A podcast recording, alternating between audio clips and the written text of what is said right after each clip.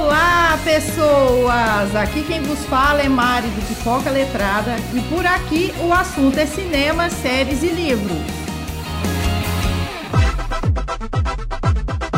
Oi, ouvinte do Pipoca Letrada, espero que esteja tudo bem com você, que nesse ano de 2017 você comece com o pé direito, com muitas leituras, muitos filmes, assista muitas séries e muitos desafios. Estamos indo para o podcast de número 11 onde eu vou estar falando um pouquinho sobre a minha última leitura, fazendo o retrô de 2016, né, do mês de dezembro. É, no retrô eu sempre faço um resuminho sobre os assuntos que foram abordados, né, o que teve. Se por acaso você se interessar por algum assunto e perceber que perdeu algum episódio, você corre e assista que tá muito legal, tá? E vou falar também um pouquinho sobre os projetos que eu vou estar implantando aí no decorrer do ano, que são novidades que eu vou estar falando para você.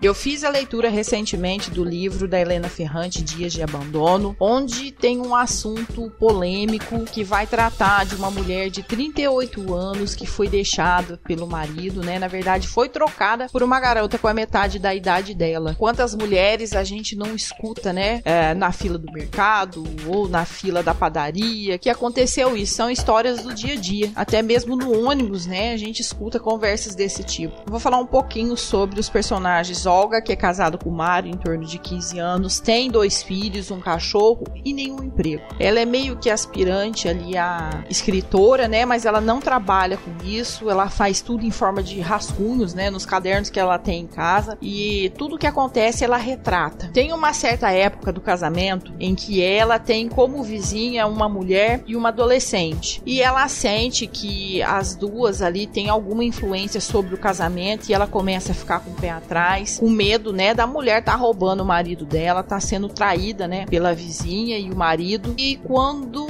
ela vai é, ficar em cima mesmo da história para saber o que, que é que tá acontecendo, ela descobre que, na verdade, o Mari ele tem um caso com a adolescente, não com a mãe. Mas é, eles acabam mudando e ela passa por cima disso e continua a vida, né? Ela acha que isso foi superado e ela continua no decorrer tudo normal.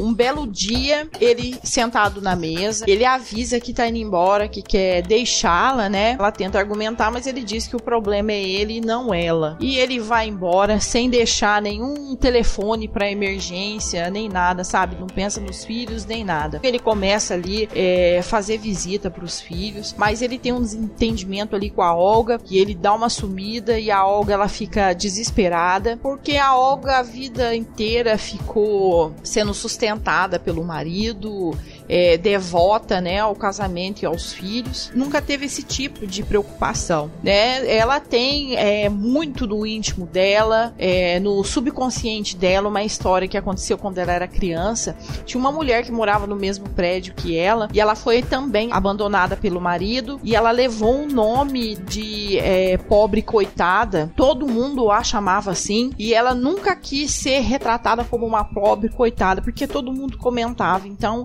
era um tipo de mulher que ela nunca ia querer se espelhar. E isso aconteceu com ela e o tempo inteiro no livro ela tenta lutar para não se transformar nessa pobre coitada. Primeiramente, que ela encontra ali a dificuldade do dia a dia, né, que o marido resolvia algumas coisas para ela. Por exemplo, a gente encontra no livro é, coisas como o telefone fixo estragou, ela não saber ir numa operadora, ligar na operadora, fazer a reclamação e resolver. Ela fica com o telefone estragado, tá? Ela não consegue controlar é, direito os filhos, né? Que vão pegando ali uma certa rebeldia por conta do pai ali ter se afastado.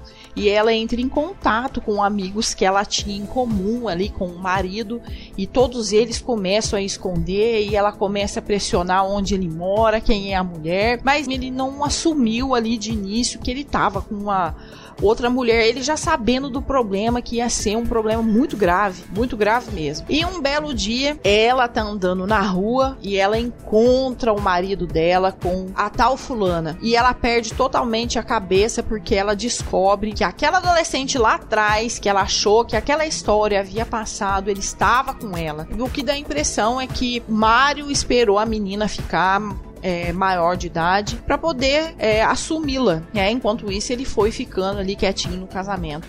Então a Olga ali, ela tem um nervous breakdown ali no meio da rua, ela bate nele, tenta bater nela de todas as formas, ela faz um auê, faz um escândalo e ela rasga tudo ele. E uma mulher que é atraída, obviamente, ela maioria vai fazer isso, né? Eu acho que são poucos que tem ali o sangue frio, né, de encontrar o marido, principalmente ali num caso que ela achou que é, era coisa do passado e descobre que agora ela foi largada de fato por aquela mesquinha sem vergonha, né? Vamos dizer assim, que ela considera a moça assim, né? Sem vergonha. Ela enxerga que, na verdade, o marido nunca terminou o caso, né? Com aquela adolescente. Ele só tava esperando ela atingir a maioridade para poder assumi-la. Olga, ela tem alguns disparates, como coisas do dia a dia. A pessoa que é, é abandonada, ela tem um certo é, desarranjo mentalmente ela fica num estado de depressão, né? Isso que retrata muito bem o, o livro. A pessoa fica desnorteada, sem saber muito certo, né?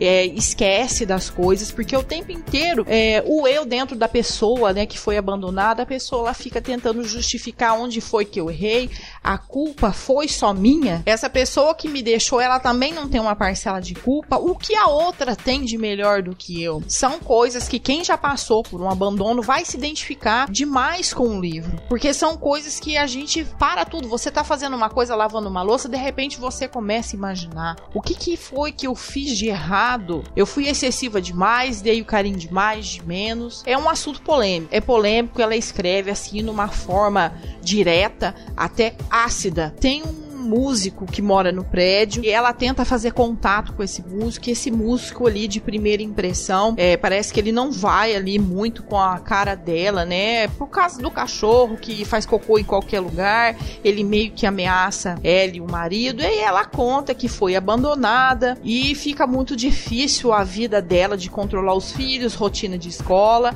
até mesmo, né, fazer uma comida, lavar uma roupa. Ela tem que saber tudo programado porque a todo momento ela desvia a atenção para pensar no que o marido tá fazendo com a, a fulaninha, o que, que ela tá fazendo de melhor, que é melhor do que ela, porque o marido a deixou, porque ele não teve coragem de encarar e falar, né, na cara dela, e porque ele não largou dela na época, ficou com ela, mesmo sabendo que ele ainda estava apaixonado pela adolescente, né? Então é um questionamento a longo prazo que tem ali no livro. Eu até demorei um pouco para lê-lo, é, porque eu senti ali que foi toda hora que começava uma cena, ela começava a imaginar é, sobre esse assunto, sobre o abandono. Então eu achei que ficou um pouquinho arrastado, mas no final eu acabei entendendo, tinha mesmo que ter é, esse questionamento, porque assim, eu acho que é autobiográfico, porque foi muito real quem escreveu isso aqui passou por isso. Isso aí eu tenho certeza absoluta, porque é bem assim mesmo que funciona, tá? A gente passa por um abandono, a gente a todo tempo ali, a gente tá fazendo alguma coisa, aquilo ali, a cabeça já desvia e já não funciona mais e se questiona o tempo inteiro. N questões,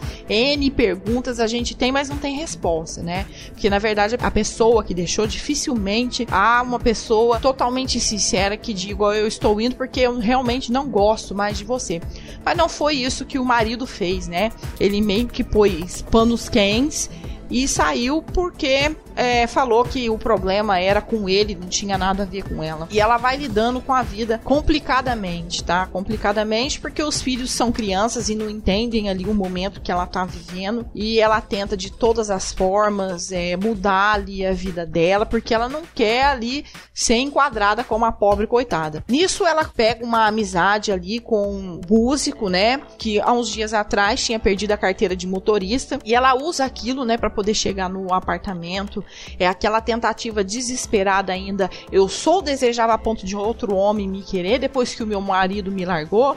Então ela bate na porta da casa desse músico e oferece um, eu não sei se é um vinho ou um champanhe, e acaba rolando ali é, um sexo entre eles e ela se arrepende amargamente porque na verdade ela, ela já tem a resposta dela, que ela não tá jogada nas traças, mas simplesmente não é o momento, ela não precisa daquilo, então ela meio que fica com nojo do cara. Ela vai se arranjando aos pouquinhos, se tem uma hora que uma situação ali é extrema, que ela fica trancada dentro de um apartamento porque é, a porta ali foi trocada, foi colocada uma porta blindada. Então, assim, o, o desarranjo mental dela é tão grande, tão grande, que ela não consegue é, destrancar uma porta. E ela tá ali tentando abrir a porta por causa de uma emergência. Teve um ataque de formigas ali no apartamento e ela jogou um veneno.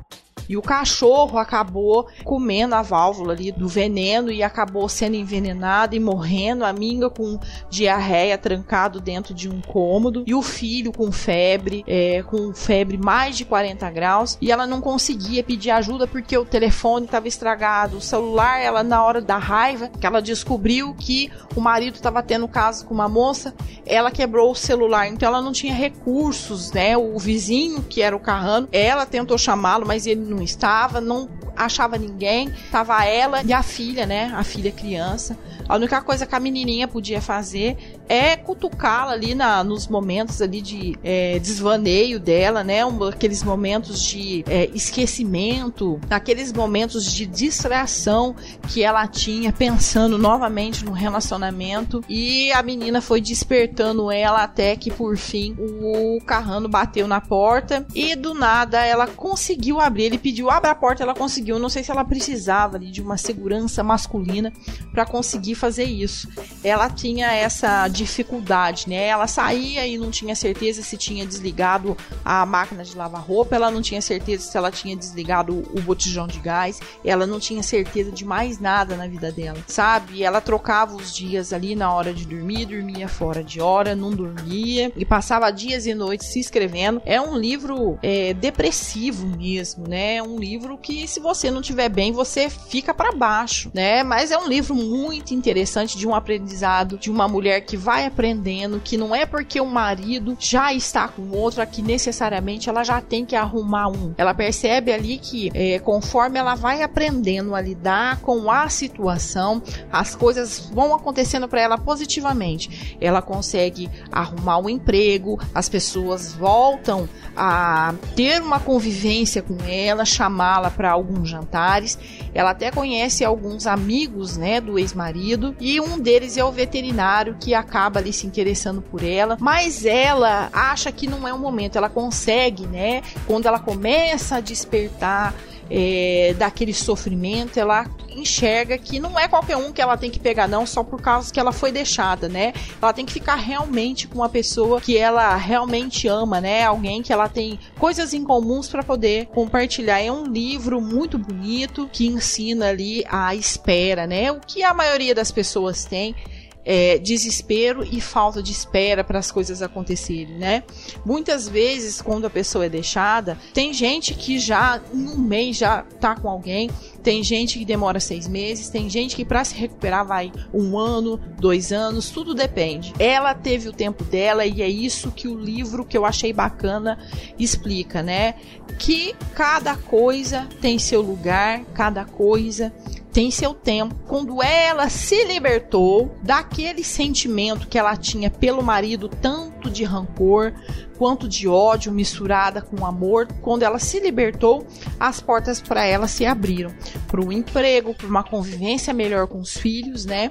O por fim o, o Mário, voltando na história, o Mário, ele começa a falar com uma amiga, né? É, para combinar com a Olga de deixar as crianças passar com tempo com ele e as crianças vão e ficam no fim de semana e a Olga começa a ficar sozinha, né? E nisso ela vai é, para um concerto onde o Carrano toca e a amiga dela fica encantada, né?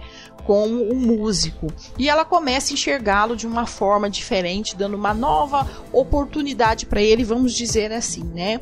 Não sentimentalmente, mas ela começa a enxergar que realmente ele é um cara sensível, né? As crianças quando voltam ali da casa do Mário, eles têm ali uma mania de fazer uma comparação da esposa nova do, do pai, né, com a mãe dizendo que ela é a, a adolescente é melhor do que a mãe, ela até fica magoada com isso isso, mas isso é passageiro, porque as próprias crianças sabem ali que o melhor é a mãe, tá? Então eles começam a ficar rebelde com o marido e ficam rebelde também com a madrasta com o passar do tempo. Ele mesmo fala: Olha, eu falei para você que eu queria dividir a guarda, que as crianças deveriam ficar comigo no fim de semana, mas vai ter dias que eu vou viajar, meio que arrancando o corpo fora, né?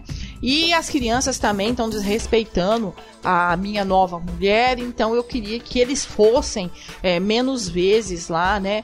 Vai acabar prejudicando o meu relacionamento. Ali quer dizer meio que o homem, né? Ele dá mais valor na mulher atual do que nos filhos e a mãe não. É, não existe ex-mãe, né?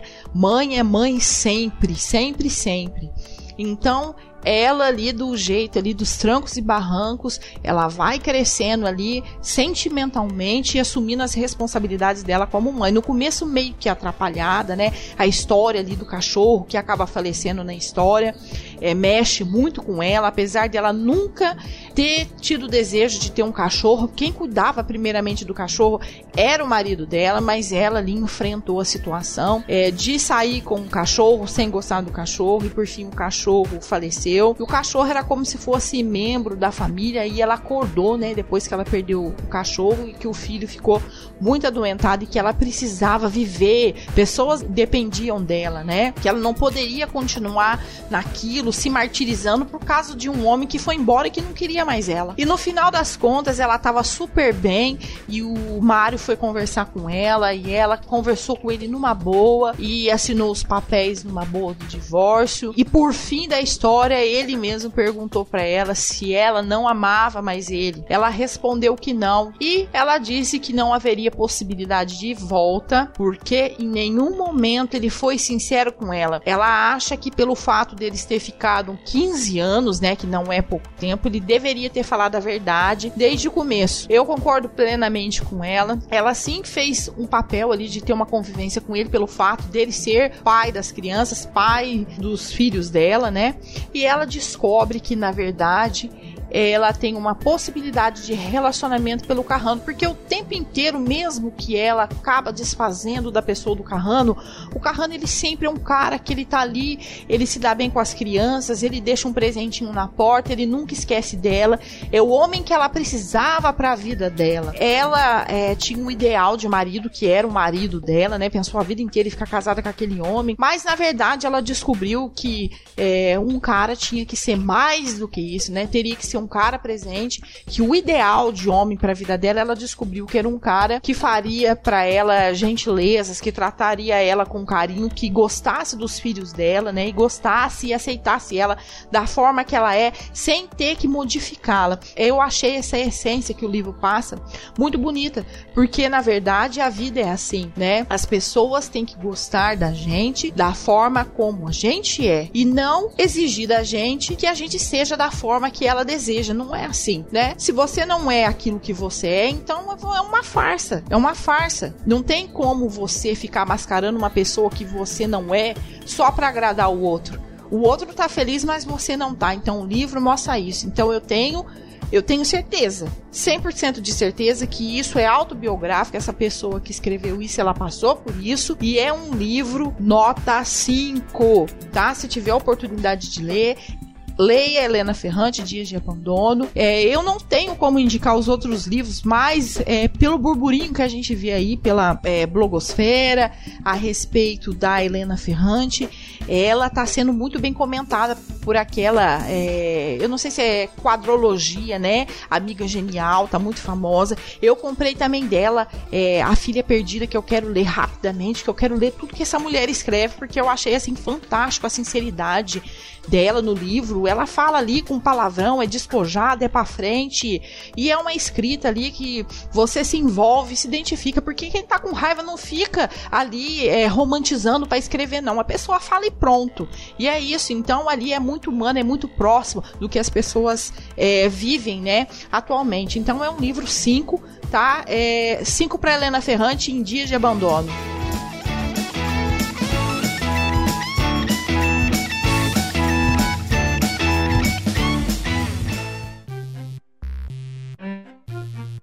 Agora eu vou falar um pouquinho para você sobre algumas coisas, né, que, que envolve ali em torno dessa escritora. É, para quem não sabe, Helena Ferrante é um pseudônimo de uma autora, né, que não quer ser identificada.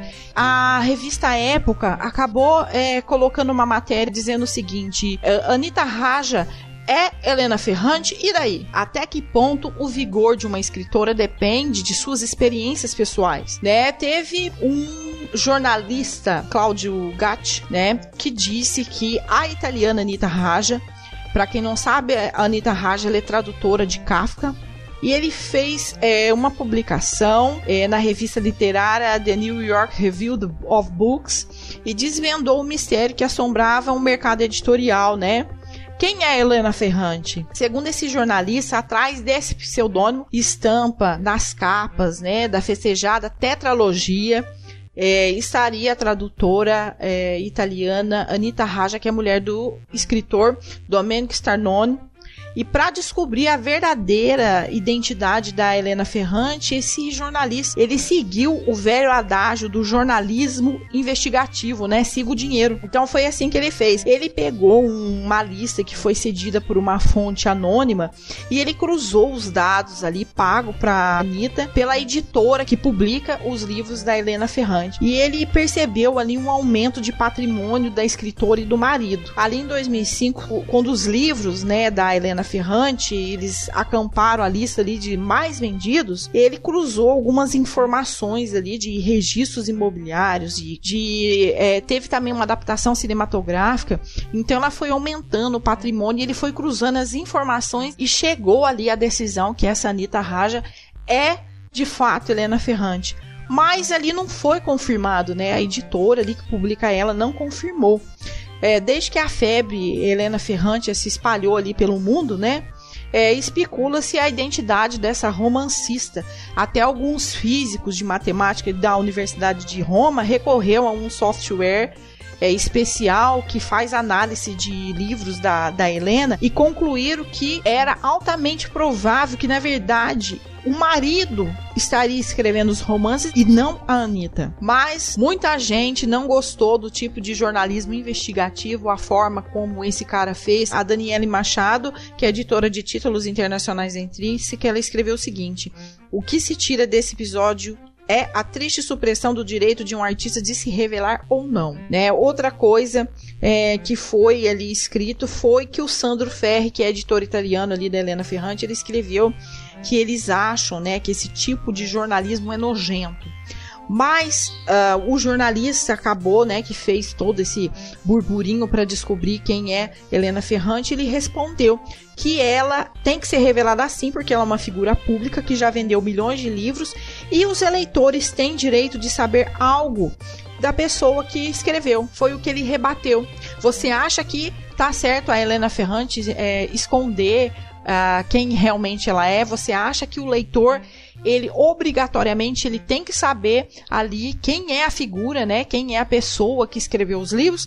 Responda para mim nas redes sociais do Pipoca Letrada se você concorda com esse jornalista Cláudio Gatti que tentou desvendar quem é Helena Ferrante. Para mim é diferente quem foi que escreveu. Eu às vezes acho que é até melhor porque você não imagina quem é a, a pessoa, né? De repente é uma escritora muito bonita e você pensa, ah, isso aí ela ouviu falar, ela é bonita desse jeito, ela não pode ter é, sido abandonada, né? Então é melhor você não ter uma imagem da pessoa e saber que uma pessoa que escreveu ali, uma pessoa que viveu aquilo que você viveu, né? Muitas pessoas se identificam ali com a história de abandono. Então, para mim, na minha opinião, é indiferente saber, mesmo tendo aquela curiosidade, para mim não muda em nada a obra dela, né? Eu vou continuar lendo os livros dela que tem uma certa importância. É, ela está sendo muito bem comentada, com um sucesso muito grande. Teve uma obra aí adaptada cinematograficamente. Então, vamos esperar para ver se tem mais alguma especulação de quem poderia ser Helena Ferrante. Começa agora o retrô de dezembro de 2016. Se você perdeu algum podcast, eu já vou estar tá fazendo um resuminho sobre o assunto e vou estar tá dando o número da faixa, tá? Caso você queira ouvir, te interessar sobre o assunto, você corre lá, dá um play que vai estar tá, o podcast lá para você ouvir.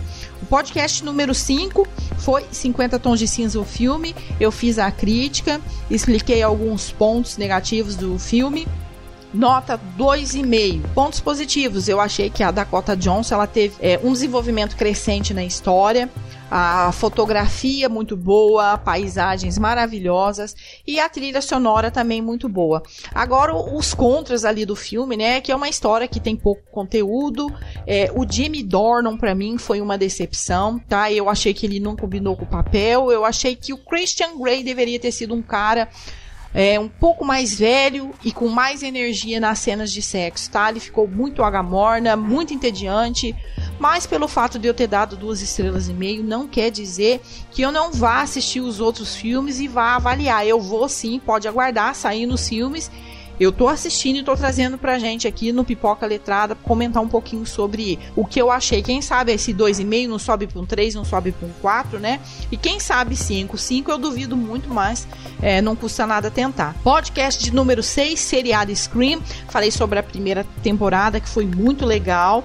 É, eu fiquei também de fazer o review da segunda temporada, onde eu já estou avisando, vai ter spoiler, porque eu vou falar da primeira temporada é, com detalhes. É, vai ser revelado quem é o assassino da primeira temporada. E eu também mencionei é, sobre é, Wes Craven, que era o diretor de Scream, e ele acabou falecendo. Então eu tenho um projeto especial é, sobre o Wes Craven que eu vou estar tá falando no final. Podcast de número 7, Mentes Sombrias o caso de Lisa Montgomery, a mulher que tinha fixação por gravidez. Só para resumir a história, nem o marido, nem a mãe de Lisa Montgomery aguentava mais ela. O marido entrou na justiça para reaver a guarda das crianças e ela, com medo de perder os filhos, ela bolou um plano diabólico e conheceu a Bob Joe num bate-papo, na qual a Bob Joe estava é, vendendo um produto e ela foi na casa da Bob Joe e tirou o feto com uma faca, né? Infelizmente, ela matou a mãe, mas a filha de Bob Joe conseguiu sobreviver. Eu achei que ela foi muito bem sentenciada à pena de morte. Se você quer ouvir o caso de Lisa Montgomery, o que foi que aconteceu, o que a Lisa fez, você aperta a faixa 7 que tá muito legal. É, podcast número 8 foi o caso de Tom Montgomery. Apesar dele ter o mesmo sobrenome da Liz, eles não têm nada a ver. Tom Montgomery é um cara espertão, né? De 40 anos, que entrava numa sala de bate-papo, conversando com uma adolescente de 17 anos, né? Na verdade, o cara era casado, tinha 40 anos, tinha duas filhas, né? E ele quis dar um desperto e se envolver com uma adolescente. O que ele não sabia é que na verdade ele estava conversando com uma mulher que tinha na verdade 45 e não 17. Essa mulher fez ele e um amigo de trabalho feito de bobo. Esse amigo tinha 20 e poucos anos e ela fez de uma forma que desmoralizou o Tom Montgomery, que ele acabou matando esse amigo, né? Que se você quiser saber por que ele matou o amigo, você aperta a faixa número 8 e escuta a história de Tom Montgomery, que eu vou estar tá falando para você lá com detalhes, tá? Teve o podcast número 9, que foi o bate-papo especial de Natal com a Jim Moraes, que foi uma indicação do filme Tempo de Matar, que é um filme joia, que demos cinco estrelas, que vai falar de uma história muito forte que é estupro, racismo misturado com preconceito, né? Muito bonita a história, filme na qual eu e a Gi indicamos mas não é um filme para todas as idades. Acho que ali, depois dos 15 anos, tá legal assistir, porque nessa idade ali já tem um entendimento mais sobre o assunto. Se tiver a oportunidade, pare um tempinho e assista esse filme, que é um filme muito bom. Podcast número 10 foi Conversa Fora, foi o nosso primeiro Conversa Fora, é, no dia 31 de dezembro de 2016. É, pegamos como base o filme As Duas Faces de um Crime e colocamos a seguinte questão: Existe alter ego ou personalidade múltipla? A gente fez uma discussão e chegou à conclusão que existe sim pessoas bipolar com um certo distúrbio né? Que na verdade a gente considerou ali, pelo que mostra o filme, é uma farsa da pessoa para tentar se safar de crimes e delitos, né? A gente não acredita nesse alter ego que a pessoa possa cometer assassinatos e depois não lembrar como se fosse um outro eu dentro dela. Então a gente não acredita nessa possibilidade. Se você quer ler um livro sobre o assunto, Leia o livro do Sidney Sheldon, que é Conte-me seus sonhos. E se quiser assistir um filme que fala sobre o assunto, assista esse filme que a gente comentou, que é As Duas Faces de um Crime.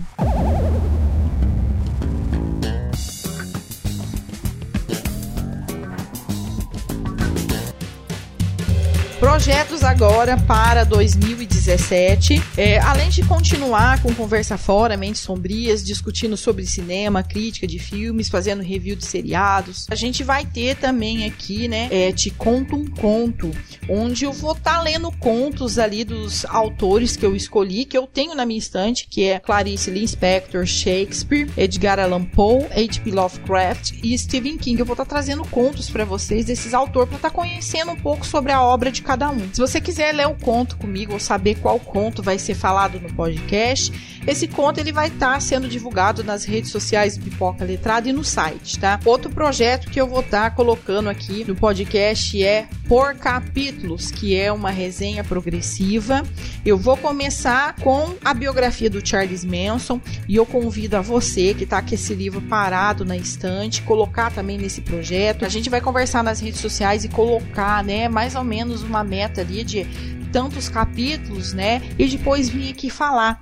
É uma forma de né, abordar mais detalhadamente o assunto e não passar por cima, porque como são livros mais extensos, não adianta eu ler o livro inteiro e depois vir aqui e fazer uma resenha correndo sem dar é, detalhes. São obras que é, eu quero é, falar detalhadamente tudo que eu aprendi e passar para você conhecer a história. É, livros que podem entrar nesse projeto que eu já vi que eu tenho é o livro do Levi Tolstói, Guerra e Paz, tem o Battle Royale, Chantaran, Viva o Povo Brasileiro, do João Baldo Ribeiro, que é um livro nacional, Senhor dos Anéis, a biografia do Ritter, Pintacigo da Dona Tarte, E o Vento Levou, Golem o Gênio, As Aventuras do Soldado Sveik, Crime e Castigo do Dostoiévski. Esses são os livros que eu tenho que provavelmente vão entrar em resenha progressiva de por capítulos. Agora tem um outro projeto, um livro, um filme. Eu vou pegar um livro para lê-lo e esse livro obrigatoriamente vai ter que ter adaptação cinematográfica. Então eu já escolhi uma lista do que eu tenho que vai dar certo. É Trash,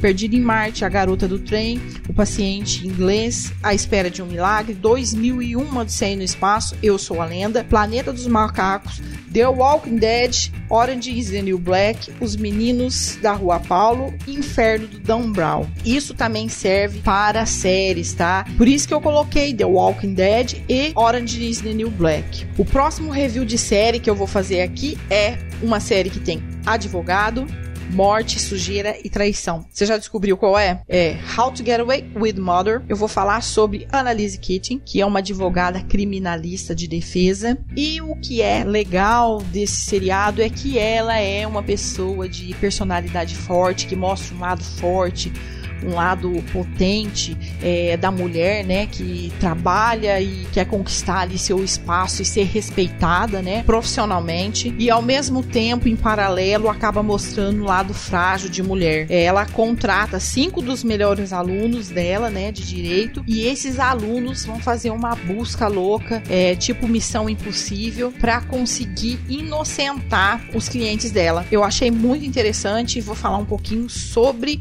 How to Get Away with Mother aqui no Pipoca Letrada.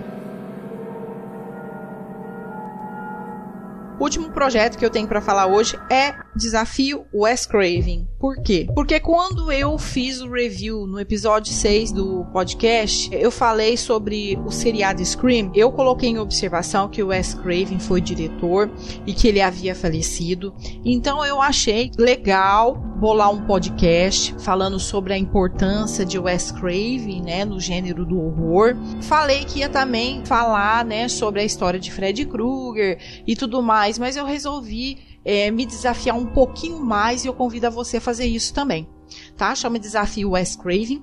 Eu puxei a filmografia dele e fiquei surpresa com vários filmes ali que ele teve envolvimento, tanto como roteirista como diretor, né? É, eu, por exemplo, não sabia que ele tinha tido algum envolvimento com os filmes do Pânico. Também não sabia sobre a Mestre dos Desejos. Ele tem vários né? Eu fiquei surpresa. Então eu vou fazer uma via sacra ali na internet, eu vou fazer uma varredura e pegar tudo que eu achar do Wes Craven e vou estar tá assistindo e vindo aqui falar com vocês, né? Porque a gente conhece sobre a obra de A Hora do Pesadelo, sobre Scream, que é um seriado recente, né? Mas as outras obras que ele dirigiu aqui, né? Outros filmes, outros trabalhos, eu não conheci. Então, eu quero conhecer tudo que ele que ele fez. Então, eu desafio o Wes Craven e eu vou fazer uma playlist para tentar é, instruir a você, né, primeiramente, e me instruir também a estar tá assistindo e em ordem cronológica, que seria o mais interessante, né, porque a gente vai vendo como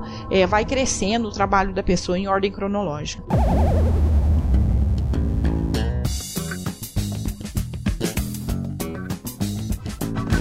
Agora a meta do Pipoca Letrada. Para finalizar as novidades, eu queria dizer para você que eu estou comprometida com o Pipoca Letrada em aumentar a meta de frequência de podcasts, né?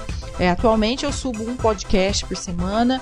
A minha intenção seria subir dois podcasts por semana. Eu vou tentar fazer isso, tá? Não é uma promessa, mas é uma coisa que eu gostaria que acontecesse, que eu vou me empenhar e vou me esforçar para ter conteúdo suficiente e disponibilidade para estar tá gravando duas vezes por semana. É trazer também para você um conteúdo melhor e diversificado, né? E compartilhar com vocês, interagir porque eu gostaria que esse ano fosse um ano de muitas leituras, né?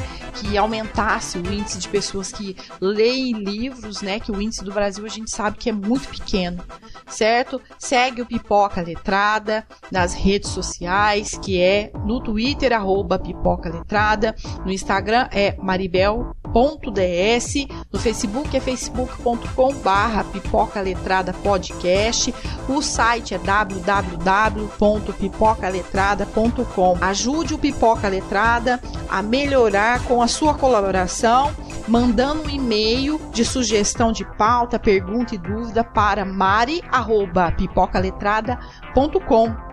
Por enquanto é só isso e até o próximo podcast. Bye bye everybody.